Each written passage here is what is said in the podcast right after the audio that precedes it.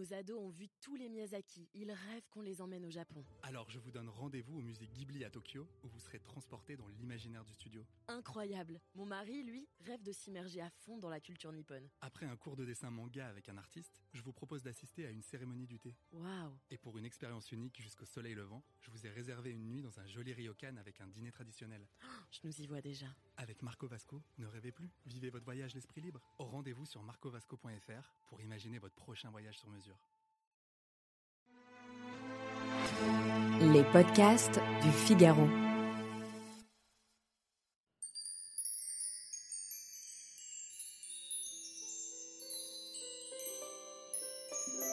Le rêve est une seconde vie.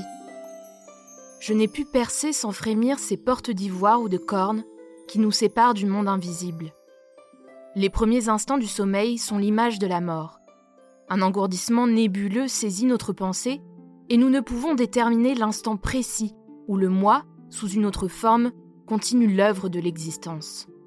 C'est un souterrain vague qui s'éclaire peu à peu et où se dégagent de l'ombre et de la nuit les pâles figures gravement immobiles qui habitent le séjour des limbes.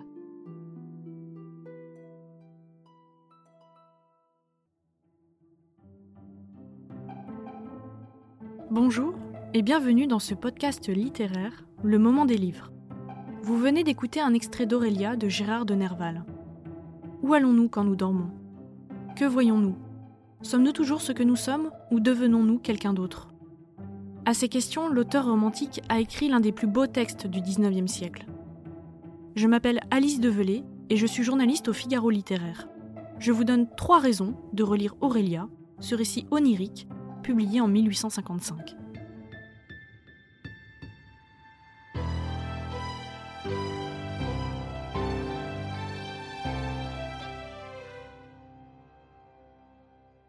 Ce n'est pas dans la folie que sombre Nerval au début d'Aurélia, mais dans le sommeil, écrit Gérard Massé dans la préface.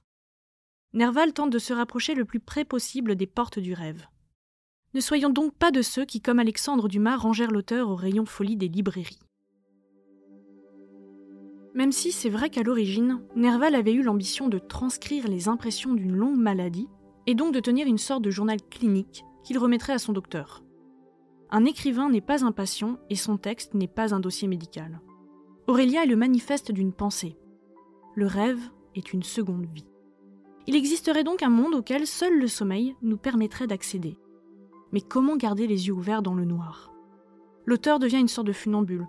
Il erre comme sur un fil dans Paris. Il tente de fixer le vertige de son esprit, quitte à se perdre en route. Qui parle? Est-ce le dormeur ou le marcheur? L'écriture est en crise. Les mots convulsent, les couleurs fusent. Tout fuit, tout s'efface, mais sait-on jamais où commence un rêve Deuxième raison de relire Aurélia, Nerval nous parle de nous. Les pages d'Aurélia sont imprégnées d'images oniriques et mystiques. Curieusement, elles ne provoquent pas la rêverie, mais des angoisses presque existentielles. Il faut dire que l'auteur pose des questions qui taraudent. Dieu existe-t-il?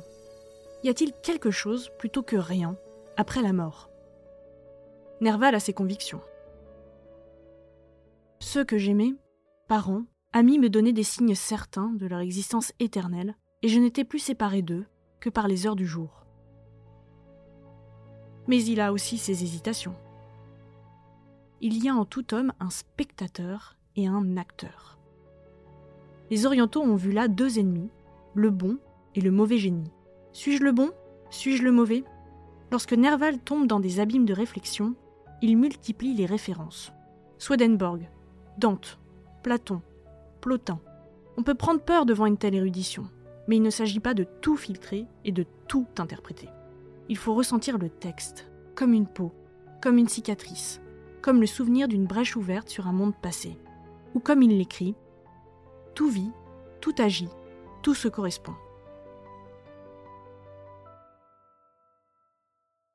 Troisième raison de relire Aurélia, Nerval nous raconte une histoire d'amour. Qu'on se le dise maintenant, Aurélia n'a jamais existé. Ou plutôt, elle n'a jamais existé que dans l'esprit de Nerval. Il s'agit d'un motif romantique, comme le lac, la fenêtre ou tout ce qui peut provoquer la contemplation. Aurélia est donc un procédé littéraire. Dès l'Inkipit, l'auteur s'en livre au lecteur. j'ai pris au sérieux les inventions des poètes et je me suis fait une Laure ou une Béatrix. Est-ce pour cela qu'Aurélia s'évapore sous les traits d'autres femmes? Elle est moins une apparition qu'une disparition. L'allégorie d'une image du rêve. Quand Nerval écrit Elle m'appartenait bien plus dans sa mort que dans sa vie. Il croit avoir résolu la question de l'immortalité. Comme avec un souvenir, il peut la faire revivre. Mais comme avec lui, il peut la perdre et l'affadir. Attention, spoiler, c'est ce qui arrive dans la seconde partie quand il s'écrit Une seconde fois perdu. Ce livre de Nerval nous parle parce qu'il donne un corps à la perte et une couleur à l'aube. Avec lui, les astres n'ont plus fini de se coucher.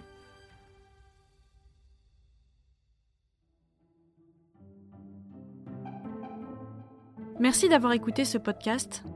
Cet épisode a été monté par Astrid Landon, à la prise de son Louis Chabin. Retrouvez tous nos podcasts sur lefigaro.fr ou sur vos plateformes d'écoute préférées. À bientôt!